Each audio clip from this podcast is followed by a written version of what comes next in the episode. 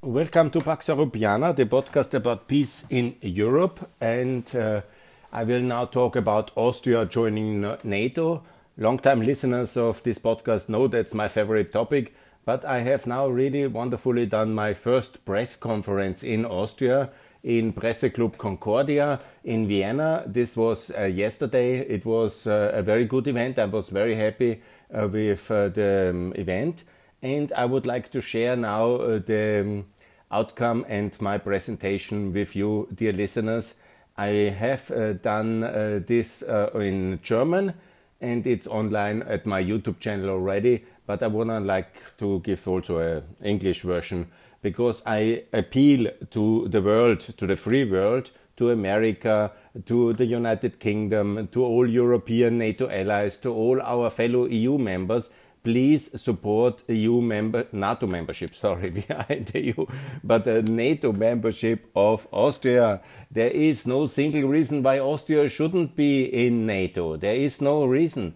We are not different than Slovenians, Slovakians, Germans, uh, Italians, Hungarians. We are Croatians. We are actually quite a big uh, mix of all of them ultimately in terms of ethnic or religious mix. Austria is a very mixed uh, nation, a member state of the EU, and in solidarity with all other member states. And that's I tried to explain in this press conference. I have to start, I think, from the scratch because the level about knowledge, uh, the knowledge about NATO is very limited because we have this neutrality myth in Austria, this kind of state narrative that everything started in 1955 and will always stay like that. and uh, basically, Stalin is deep in our brains uh, still today, and this needs to be changed. I started together with friends to whom I'm very grateful. Um, I started this Austrian People's Petition, this Volksbegehren, for that's an Austrian democracy, public democracy tool. And I started that officially. It's registered. I have over 500 signatures now. And that's not a mass movement, but at least I'm no longer alone. And I feel that I represent these uh, 550 people. Uh, and uh, they have uh, publicly, with the electronic signature or with the signature on the spot. They have signed for that, and uh, I'm very happy about it. Obviously, the way is to end neutrality and then to join NATO. And I know it's very controversial in the Austrian context, and that's why I appeal so much to the people from NATO allies who live in Austria and who have already uh, um, either their friends in Austria or they themselves have the citizenship. Please vote for that. And one of the reasons Austria, by the way, is uh, so reluctant to give citizenship uh, to um, new people because we have one of the most restrictive citizenship law in the world, together with Kuwait. And we have over one and a half million people now today uh, who are adult uh, potential voters who are living in Austria fully registered since a long time and they are not citizens because exactly the Austrian state doesn't want that the Kosovarian Austrians or the Bosnian Austrians or the German Austrians or the Czech Austrians or the Croatian Austrians, Italian Austrians, Hungarian Austrians, Ukrainian Austrians and all these Austrians who have moved in the last 30 years, especially into Austria, that they say, by the way, why are you neutral? And why don't we stand in solidarity with the rest of Europe in NATO? Because everybody is in NATO already. Almost everybody. Only 3% are outside, and this is really very bad. I started uh, with a presentation of myself as um, Austrian development consultant, um, management consultant, 54 from Linz, with my work experience in Albania, Kosovo, Ukraine, and my experience in all Balkans and in all enlargement countries at the time when I was EDS chairman and I was student leader in Austria in the 90s and in Europe. And I was then later working for the SME Union and for the European Parliament at that time for the EPP. And I told about my experience now the last 15 years that I'm a podcaster from Pax Europiana, as you very well know who listen to that, and that I'm an activist for Euro, NATO, and EU enlargement that's an independent people's petition. It's self-financed, and I shared some of my uh, media articles. The most important one was when I called for Austria to join NATO in January 2022, in the beginning of the year. And I had several publications also to the second big topic, This was to uh, Ukraine to get the EU candidate status. That was my main focus of my campaign in uh, the spring, and it was successful. Of course, not due to me. It was uh, because of Ukraine wanting it and uh, Ursula von der Leyen agreeing to it, that strategy, and because of the Russian war. Otherwise, it would not have happened. But it is an important uh, achievement, and it's a historic achievement. And similar, we have several other historic achievements in NATO enlargement with Sweden and Finland. And I've published to that one as well. And I call for Austria to join this beautiful defense alliance. I drafted 12 points for Austria to join NATO in 2024. I'm very clear it must be fast. Austria will be more secure, and we cannot outsource our Austrian security to Slovakia, Hungary. Why should they pay? Why should they uh, die for us in case of war, we should be able to contribute to European security simply like everybody else as well. We need as well a professional army, and we don't have that. And especially, we need to reform our intelligence services because they are highly corrupt and paid by Russia. Open, like uh, you can just put something in, it will be in Moscow or in Belgrade immediately. This is a real problem, and we have to attack, uh, that, tackle that. And the only way is the NATO accession process because our unreformed army and our unreformed intelligence services is a big problem. And that's actually always why I'm in favor. And mostly it happened in Eastern Europe that first you join NATO, then you join um, EU. Hello, Serbia, by the way, you hear me? It is obligatory in my view because the EU doesn't have a screening and reform process for the military and for the intelligence services and for the police services. And this is all very important in order to be a European democracy. Hello, Serbia, you are not. Good and Austria has also a lot of deficiencies here which are, need to be reformed. Yes, NATO is simply the new normal in the EU. Uh, we have everybody but uh, Austria and the three islands. Uh, that means Ireland and um, Cyprus and uh, uh, Malta. They are specifically, I will discuss about them, but everybody else is there. Then we have, of course, this plan for the EU to join NATO. That's my proposal as a federalist. I'm very much uh, for that and that would be the logical next step for EU integration towards statehood. And then, of course, that uh, NATO means that the EU is firmly anchored for European security, and that's so important because, as we have seen, we can not really do a lot without America and the United Kingdom in terms of military sense. Uh, Merkel has unarmed us, and we are basically defenseless uh, without America and the United Kingdom and we see that in the war in Ukraine very clearly. Then NATO means peace uh, for Bosnia and Kosovo from Serbia.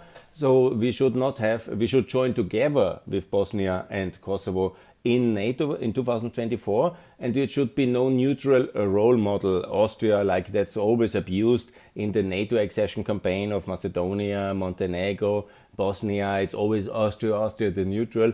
That's very annoying for the pro NATO forces there and that has to stop. And it was also a big disaster in the Ukraine. That was really uh, unforgivable when Sebastian Kurz went to Ukraine, uh, who was neutral, then attacked by Russia. Land was occupied, Crimea and Eastern Donbass, and Sebastian Kurz, without knowledge, running around spreading this neutral model as role model uh, for Ukraine. That was a shame, and I answered that in many articles. I will show you this. Then, uh, of course, NATO, we have seen in 2022, more essential than ever. Brain dead is only Macron uh, because he is um, a disaster, but NATO is essential for saving Ukraine. And it was American and UK and also Turkey, Poland, and the Baltics, the Nordic countries even, who were saving Ukraine now this year. And shame on the French and the Dutch and uh, the Austrians, complete disaster and of course, uh, NATO has essentially saved Ukraine together with the Ukrainian heroes. Obviously, they were the one fighting and dying for their freedom, but the equipment, the finances, the logistical support, the intelligence support, and that was coming from NATO, and that's very important. Yes, NATO is and was uh, always essential to protect Europe from Russia. This is absolutely the case and will always be the case. And also, that's the raison d'etre, if you want, from NATO. And once in NATO, actually, we as Austria can also uh, supply Ukraine. We also have Austrian tanks, General Dynamics producing them, and so they can produce these tanks. And we have to end this kind of virulent and rampant anti Americanism of Austria and these pro-Soviet myths, both are really permitting our society and destroying. That's why we have so kind of this kind of uh, uh, fake news and all this hatred and conspiracy. It all starts with this um, ultimate conspiracy that America wants to dominate us somehow. and, you know, this, uh, uh, it's all coming from Hitler. I made many podcasts about that one because he was the greatest anti-Americanism of everybody, of ever. and uh, of course he was, uh, this, Austria was never re-educated and in, confronted with the truth because once we uh, came out of this Hitlerian move, uh, myths yeah, and conspiracy world, then we immediately entered into the Soviet world. They were obviously as well very anti-American, and then uh, the whole disaster continued yeah, of our ideological confusion. Then end Russian influence and no more bridge to Moscow. That's of course very important that we somehow end this massive Russian influence in Austria this uh, massive influence buying via the, traditionally the Social Democrats, but later it was then the Christian Democrats after 2004, especially six, it started intensively, and then after eight, and especially 2015, this was the hyperbole of Russian influence in Austria. I was happy I was not in Austria back then because the that is a drama. Yeah. Then we need to build a new Austrian identity as a European member state. This is very important, no longer as a neutral bridge to something, as an island of peace, but as a normal, responsible EU member who is complying, contributing in solidarity. This is the way to do it, and this we must do. Then I entered in some of the military aspects because they are also very important the serious army, the reform of uh, the secret services that we spend seriously because Austria is spending only 0.7 of GDP and it should be 2%. And why should the Slovaks pay uh, for us? And we can also contribute, you know, not only that we, but uh, in financially, but also that we make it logistically less complicated for Germany and Italy uh, to cooperate. That's very important. So the so-called Brenner, the Alpine Pass, uh, um, the pathway over uh, between uh, Bavaria and northern Italy, that's very important the Austrian airspace. So that makes it much more easier because we are forming, and that was the idea of this neutral belt with Switzerland and Austria to divide NATO and that um, geographically, and so that is very important. And we simply should be, uh, as a EU member, also a NATO member, because solidarity is not a one way street. We should be in solidarity, and that's very important. Also, to make NATO more European, that's the only moral and strategic reason, I think, reason, rationality, I think is the best word in English. We should simply do it for our military people to have good careers, to be included, but to be secure and to be in solidarity. And now with Finland and Sweden, I published in May on that one that Austria should join together. We joined actually the EU together in 95. That was the neutral bloc enlargement because um, at the end of the communism, it was uh, the situation that uh, Helmut Kohl he said, "Let's get the neutrals in faster. Let's not uh, mess the situation up with NATO. That's maybe not so popular, but now the Soviet Union is breaking up. Get them very much in fast because the, we were blocked by the Soviets uh, to join NATO for too long." and that was obviously a fantastic move. Now the um, Finns and the Swedes have reacted very differently to NATO enlargement, and we are um, somehow uh, out um, in the cold because of this virulent anti-Americanism and the lack of uh, political responsibility of our political class, and that's very tragic. I published also a beautiful article in the Austrian daily Die Presse. Without America, we would be easy prey and I think it's very meaningful article. I recommend that one because we live under the American cover, even as a neutral country since 1995. All Europe is defended by America. We are under the American nuclear umbrella, and yes, that's very good. So because it kept Europe safe and free, and that's very important.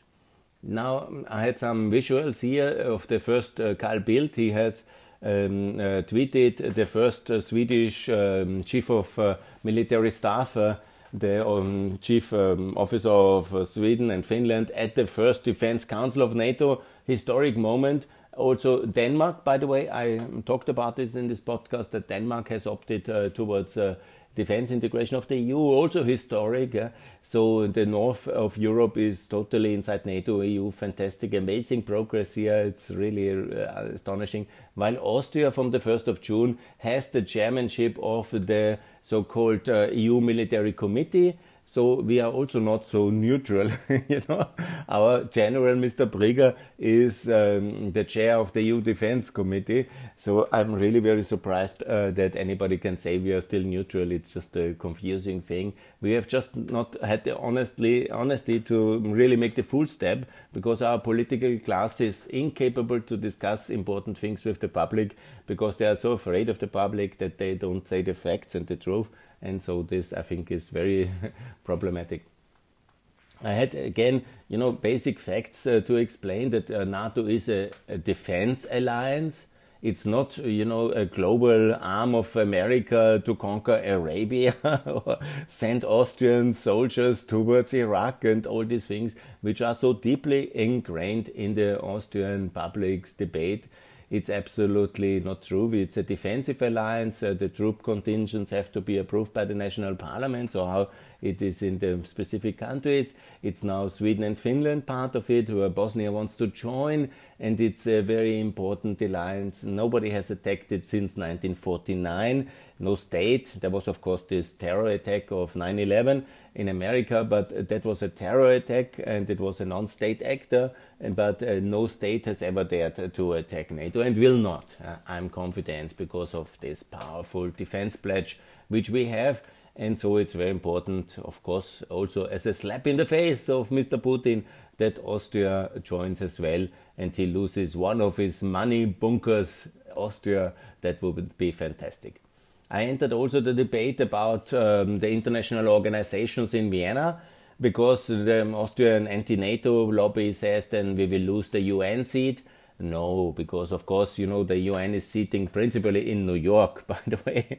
of course, uh, Geneva is in neutral Switzerland, but uh, the UN has many offices in Paris, the UNESCO, in, uh, in um, Rome, the FAO, Madrid, World Tourism Organization, Montreal, and there's Washington, of course, with World Bank and IMF, and so there, and also in Nairobi, there's some office. Yes, so ultimately, it's uh, not true. What is true is uh, that Austria and NATO, uh, this is all totally fine for the UN. And also the OSZE, which is the second most important organization internationally in Vienna, they have also offices in Den Haag, in Prague, in Warsaw. It's all completely fine. so it's uh, they're all NATO members, by the way. I'm sure you know. The only organization which we anyhow should kick out, my listeners will know that, is OPEC, and I hope that OPEC will go but that's also not connected to the NATO membership. So good.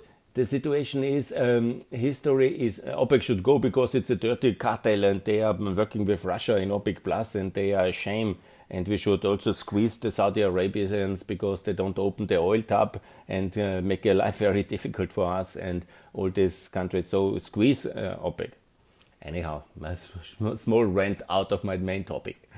Anyhow, I have made some maps of NATO, but you know all this that Kosovo and Bosnia obviously they want to join NATO and we should be together.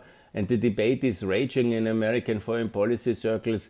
Either it's time to throw NATO's door wide open was a foreign policy article I copied into this translation, into this presentation. But I have also made many, many statements, many, many videos, many, many articles that Ukraine should join NATO, that Bosnia should join NATO, that Austria join NATO. We need to be much more open because that's the idea of NATO to defend Europeans from Russia, and so obviously inside it's much better.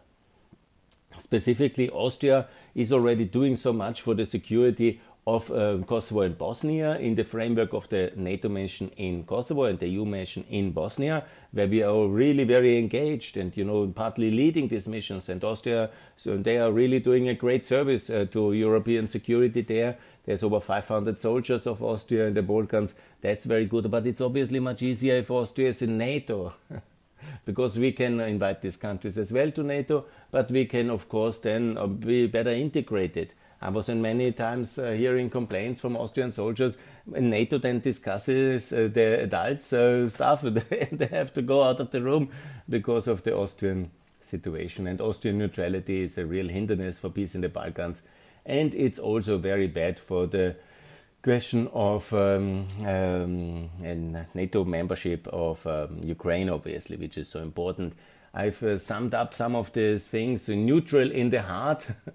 this is uh, cold in the heart. Basically, it's a very good article against the Sebastian Kurz neutrality policy. He really made a lot of mistakes, and I was uh, publicly criticizing him in the media very often that he, he should uh, join NATO and not uh, endorse Putin because I remind you, he went uh, to Ukraine to advocate neutrality when they were already neutral and they were attacked this white neutrality. And he said, then you have to be more neutral to be defenseless. he was really very much on the Russian agenda and was really bad and neutral in the heart, cold hearted, serving Vucic and Putin. He was a disaster and I criticized him in the press, in the Euromaidan press. I that Austrian neutrality is no role model for Aust- uh, for Ukraine, but neither as well for Kosovo and Bosnia, and shouldn't be for Serbia. And of course, we should be all in. Neutrality is absolutely treason, is immoral, and is anti-solidarity, and it has to end. Also in Moldova, by the way, also in Serbia and neutrality is completely wrong. Also in Ireland. Then I went to the countries of the EU and I discussed, you know, about um, Ireland. Um, they have now very good opinion polls. 52% of the Irish publications are now in favor of NATO. So I really hope that Ireland will join NATO as well. And that would be a fantastic next step. And then we will be isolated. Yeah? Austria is isolated. It is now only Malta, Cyprus, and Ireland and Austria. So it's already a big problem. And we have these three colonial peripheral islands of the EU Malta, Cyprus, and Ireland, which, you know, they will also come to terms so sooner or later. And, Cyprus would like to join NATO anyhow. they always wanted. but of course, and there is uh, that uh, veto of the Turks and the division. But that's all very specific uh, problems. Yeah? Why Austria is hiding behind these three islands is for me a, mi- a mystery. And then I made the case that also the EU should join NATO because that's the next step of uh, our um, journey towards a federal state union, which I'm so much in favor of. As a federalist, I want the EU to unite also with 37 countries, which is now on the way. Please, UK, come back. Again, my condolences for the Queen, but reconsider, come back. And of course, it's fantastic that now the mainstream of EU has embraced the situation that Ukraine will be in the EU, that Moldova will be in the EU, that the Balkans will be in the EU, that the Georgia will be in the EU. So we will be 37 countries, maybe 36 with the UK. That's of course not decided, but that will be rather sooner or later under the pressure of the Russian war, and that's very good. And they're all in NATO, by the way, at the moment from the 450 or 474 uh, million Europeans only 3%, only the 9 million Austrians, the 5 million Irish, and the 1 million Cypriots, and the half a million Maltese are not in NATO. It's only 15%, that's 3% of uh, the EU citizens. And that's really very um, annoying and makes everything so complicated. And the EU has anyhow solidarity agreement inside. We have Article 42 of the EU Treaty that is so important. Yeah, that we have um, the obligation to defend Estonia. Estonia obviously is the most exposed country to Russia. It could be their first line of attack if they attack a NATO country. Obviously, they will not, I think. Never. The Russians, they cannot even defeat Ukraine, which we are only a, bit supporting. Yeah, how can they manage uh, to attack a NATO country? But nevertheless, you know, the idea then uh, they attack. It's also a EU country, and Austria tweets solidarity. or perform so miserable like now with Ukraine, like treasonable. And that is, of course, then the end of the EU and the end of our membership because once you are seriously in a political union and one member is attacked, you are in for all. so we are anyhow obliged. So I cannot really understand why Austria is not changing because the whole treaty situation has changed and we are much more defense uh, union than ever before.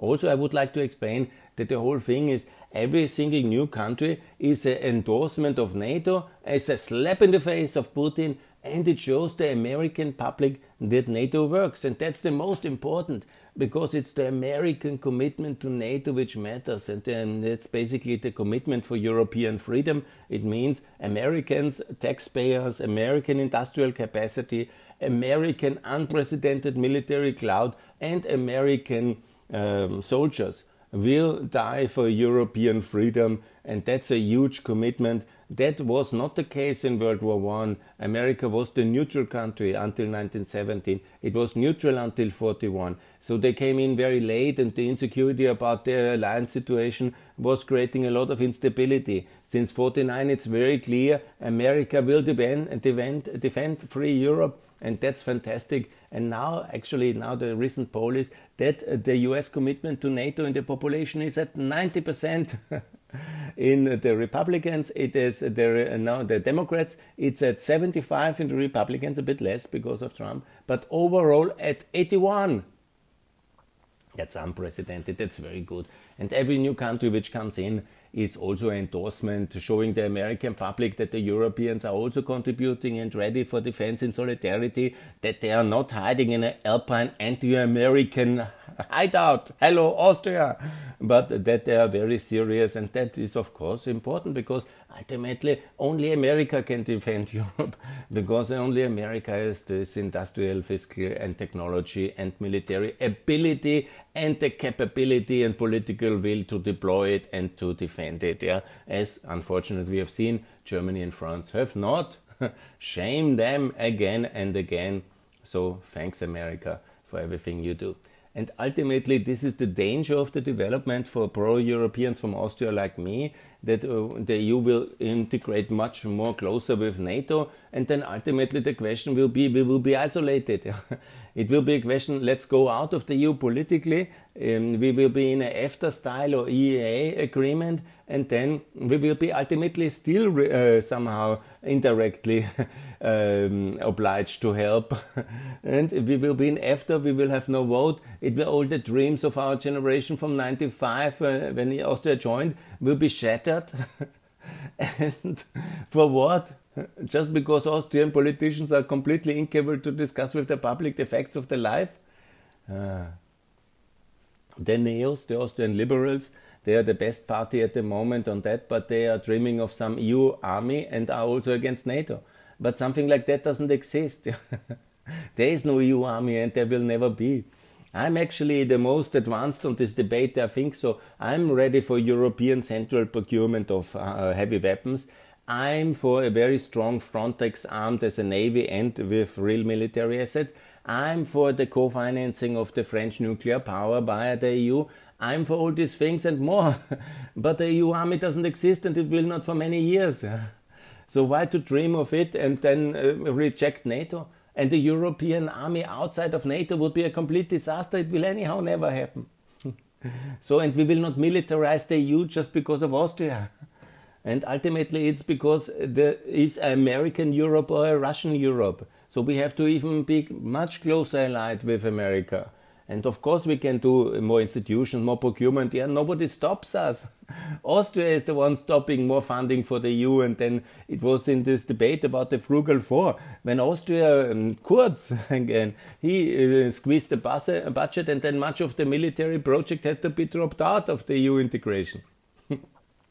Such a bad uh, reality of Austria, duplicity calling something like EU army, then we will be there, but in reality not. And in between we are not in NATO and we claim to be pro-European. Shame on us, uh, shame on us. And you know, but the Neos are still the best. Yeah, the rest is uh, you can really forget. They are all neutralists and pro-Russians and uh, active in the money laundering with Russia. Many of them, and in the political party financing with Russia, very heavily engaged. But now I have a slide about how many countries uh, NATO will be ultimately. That I think will be, and there should be 42. We are now 30. Thanks, Macedonia, number 30. And then two in Sweden, Finland. That's very good. And then we have, of course, the EU itself, uh, 33, very important. And then we have Austria, Ireland, Cyprus, Malta, Kosovo and Bosnia, and Ukraine, Georgia, Moldova. So that will be ultimately 42 and we have to isolate Serbia, and the Russian proxy and isolate it completely. And then hopefully Vucic will be toppled. And the better Balkans is possible after the fall of Vucic, who will fall together with Putin in the near future. I'm confident. How can Ukraine join NATO and why should it be? That's of course the Western German model, 55, divided, but in NATO.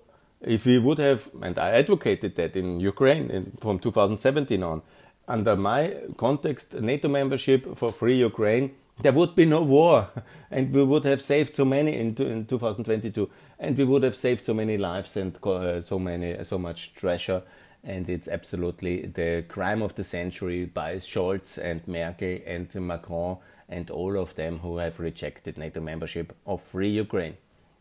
And while always talking, you know, about unity but doing nothing because they push Ukraine to be united but not providing any help, but not also securing free Ukraine in NATO. So that's total duplicity of the Western powers uh, here on that one, uh, the fake Western powers and our policy, which led to this war as well, because we could have from the beginning defended Ukraine as only free Ukraine. And also, this will happen now. It's the best way for peace. I call again liberate Kherson and Mariupol with the help of NATO and then integrate Ukraine into NATO without the occupied territories, which are occupied since 2015 14 to 2022 uh, 24 for February, and these territories like Crimea and Eastern Donbass have to be reintegrated politically and economically as a result of NATO membership, EU membership, and the euro for Ukraine now and later over time, like German unification came in 1990 there will be Ukraine's unification as well because nobody wants to live with the disaster Putin regime, not even the Crimeans. But we cannot liberate them militarily. It's technically too expensive and too complicated, too bloody, too risky. And we cannot liberate also Eastern Donbass. I'm very sorry, but this is too much. Now alone the task in the next two months to liberate Kherson and Mariupol will be hugely expensive for Ukraine in terms of blood and pressure and also for us and so there are limits. And also, uh, Crimea is in the Russian world obviously part of their system, and that's too risky to militarily reconquer. And if there's another way, tell me. I'm most happy for unification of Ukraine. I'm not against it, but I'm a realist in that way, and I say the Western German model worked, so let's get it done. And Austrian neutrality, never, never, never for Ukraine it's the absolute wrong thing. And if we don't offer Ukraine NATO membership, this will be a very long war because after a winter break, when the fighting conditions in the Ukrainian uh, geography will be allowing it again after the end of uh, February again, that's the normal start of the fighting season in March, there will be the war continuing. And do you want endless war in the east of Europe? I don't want it. I want NATO membership for free Ukraine, a guarantee of their new borders, temporary, via NATO, and then there will be also no war. And then we will have a new big wall from Finland in the north towards the Black Sea, along and unfortunately inside Ukraine with Crimea and Istanbul and Donbass on the other side. Let us fortify it and let us keep all these um, barbarians from Russia out and they should not get any visa, obviously. They should not have any access. We boycott them for the long term. They will fall. That will be civil war and chaos in Russia, and it's Putin's fault. And we will contain Europe and free Europe by a NATO border from the chaos to ensue, and no neutrality for Ukraine. Yes, neutrality for Austria is also a cover why we don't deliver any tanks yeah, and any weapons. That's very bad. Austria doesn't have a huge tank industry. We are not like Germany. They also deliver very little, by the way. But we have at least uh, General Dynamics is producing the former Steyr Daimler Puch, this uh, Pandur band tank. I looked it up. And we have also Arge Sicherheit und Wirtschaft, Arge Security and Business they have over, uh, 2.7 billion defense industry turnover and I put uh, this on. And it's, you know, when we are like a friend, and uh, our Chancellor uh, Nehammer and Klitschko, they say they are friends. And then we don't deliver anything. You know, that's not a friendship. When you are a friend in the war and you don't deliver any weapons, you are a shame. And it's an internal shame that Austria is doing so little. How realistic is now the NATO membership of Austria? Obviously, all the parties but the NEOS are mostly useless. Um, Austrian People's Party, the Conservatives, at least in the 90s, they were in, in NATO for NATO. And the Austrian Social Democrats are a pro-Russian left-wing party. You can forget it. The Austrian Nationalists, uh, so-called uh, Freedom Party, is um, funded fully by Putin. Yeah? It's a disaster party. They represent Putin in Austria. I call them friends of Putin in Österreich. And then the Greens, uh, they are relatively reasonable, but they also are very left-wing pacifists in many ways. But there is hope uh, into at least in the four parties also in the Social Democrats, not everybody is anti-NATO activist. So there could be some reasonable four-party coalition and to make a vote to end the neutrality law. And that is possible because it depends on the public opinion. Because in Finland in 2017 it was only 19% in favor of NATO, and then it was 53 against, and that's um, now it's a majority of Finns. Uh, in 2022 it's 53% in favor of NATO, and so if Finland can change, which was much more neutral than Austria and much uh, deeper integrated in the Soviet political system as a neighboring country, it is obviously possible for Austria as well. And we will also join NATO. The EU uh, is, of course, uh, the tool because we have to get everybody else in. Austria will be the last country to join, I guess so. But um, the anti Americanism is too high and the Russian money is too big because we have massive Russian money in Austria, it's a long-term investment of um, OMV and Gazprom because since 50 years, Gazprom is basically uh, using OMV, our state uh, energy utility, as the hub in Central Europe. That was when the pipeline were ready, and this was was funding the Soviet expansion in the 70s because they got so much money via Austria from the energy consumers of the West. But of course, the turning point came with Putin, and then Schüssel started this friendship. When he lost power, he became basically the agent of Putin in Vienna, and then it uh, went downhill from there.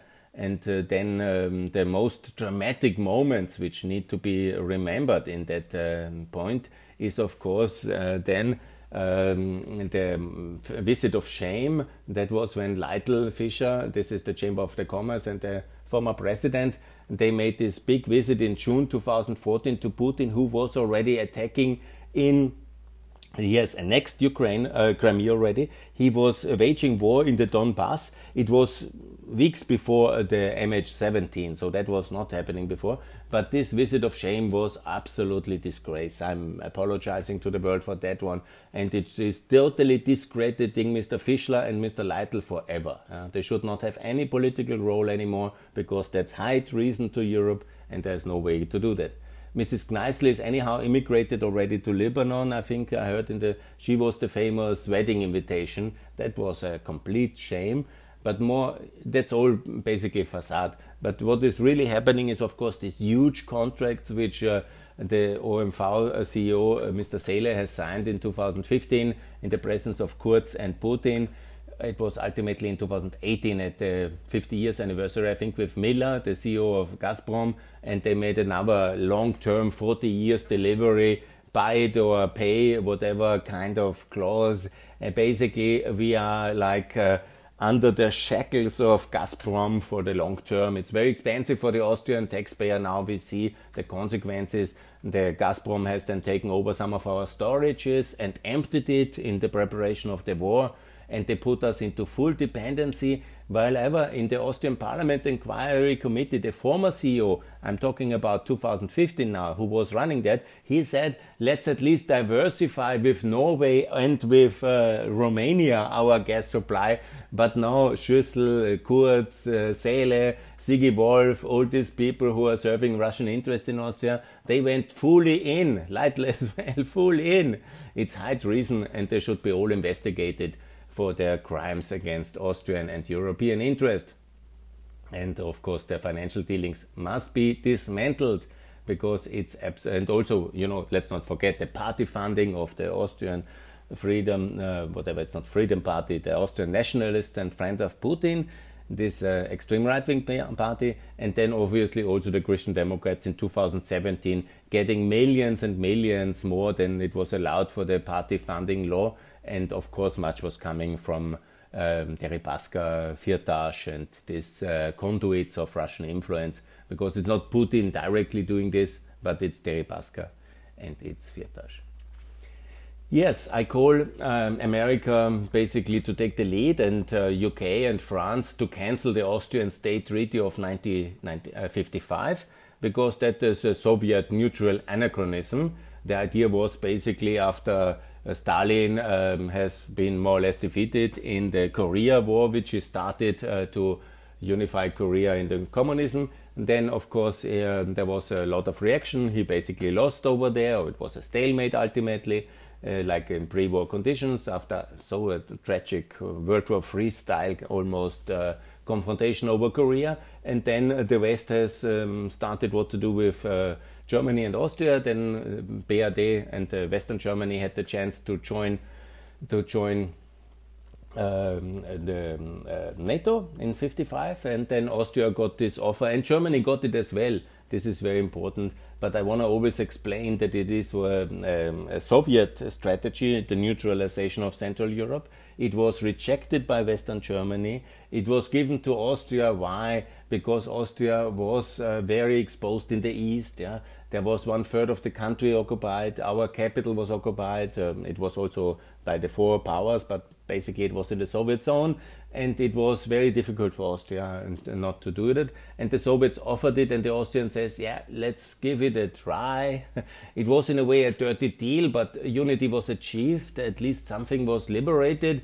The Americans said, "Let's try it." But of course, for Western Germany, that would have had an unprecedented um, negative uh, consequences and uh, then it was rejected by uh, Western Germany. They choose NATO security over unity, and obviously that was very good. That was also the reason why we won the Cold War because the huge Western German industrial assets uh, inside NATO EU that was of course very important. But uh, Austria, okay, bit of exposed in the east, uh, got this neutrality for unity deal. It was under duress. Let's never forget we had to pay 150 million euros uh, dollars for that at that time to get the Soviets out. We had to ship in 10 millions of crude oil. We had also to accept a lot of political domination of the Soviet Union of Austria. Let's never forget, we were never allowed to join the uh, Western, uh, the European Union until the fall of the Soviet Union. Let's also not forget that in 1956 the Hungarians wanted the same like Austria, the neutrality, and then the Russian tanks came. So, uh, you know, that was a big tragedy. And you see, the stakes were high. So, Austria was really very lucky to sneak out of the Soviet occupation authorities in this um, power struggle after the death of Stalin. But obviously, uh, it was in a way a dirty deal and it was under duress. And we are in no way obliged today to keep it because uh, we were basically always military blackmailed. The Soviet Union was just 60 kilometers away. Czech Republic, Slovakia, that was one country, and there was full of um, Soviet forces, and in Hungary, obviously, as well.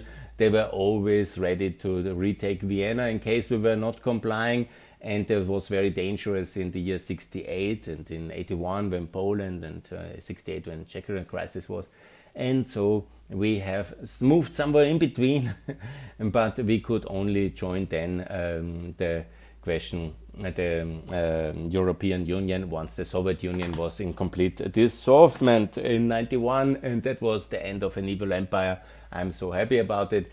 And Mr. Mock, who is my great hero, the foreign minister and chairman of the Christian Democratic Party, a very good foreign policy expert, one of the best in Europe, a hero of freedom for many of the Balkan nations and uh, also he made very sure in the year 93 that Russia will not be the successor nation of the Soviet Union in the Austrian State Treaty.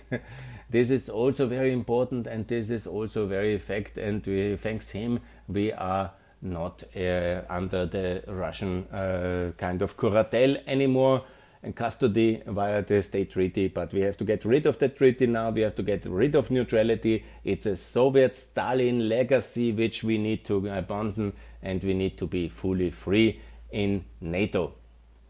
And we are moving in the good direction. because we have signed in 2018 a treaty with NATO allowing NATO to open a liaison office. It was opened in 2021 now. That is historic, so we are in that sense also no longer neutral.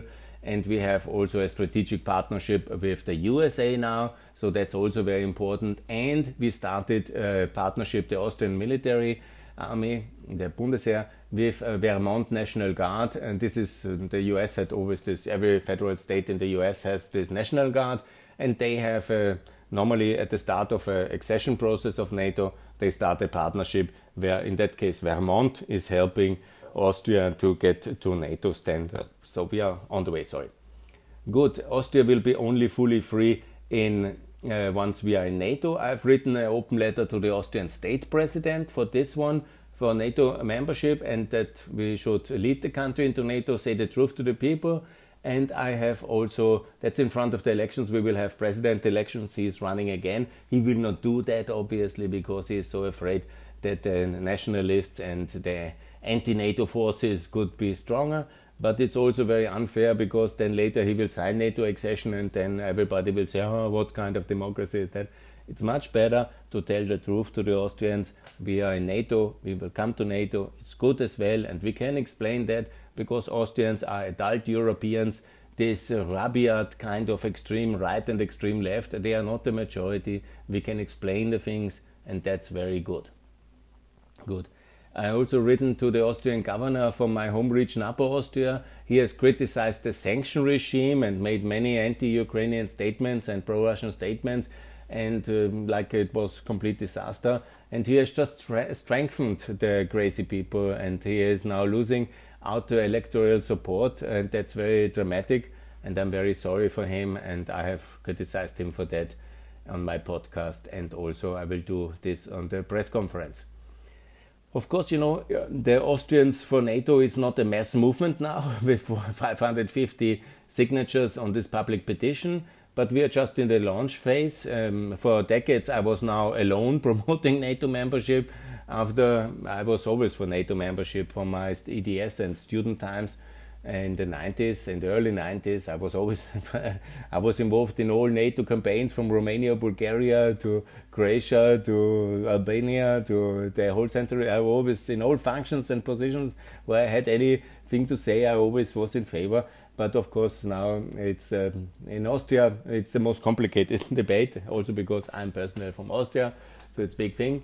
But I call all Austrian partners uh, to sign for NATO membership, to uh, explain it. Security and solidarity in Europe is in the Austrian interest. The safety of the Balkans is in the Austrian interest. There is no war anymore in Ukraine with NATO membership of Ukraine. And so it's all in the Austrian interest that we support peace. And NATO is the alliance for peace in Europe.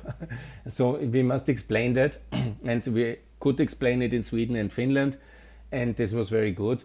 So it's a kind of moral, historic, and political and strategic imperative for Austria to join NATO now, and that I proposed and that I promote. And I'm sure more and more Austrians will join in this fold.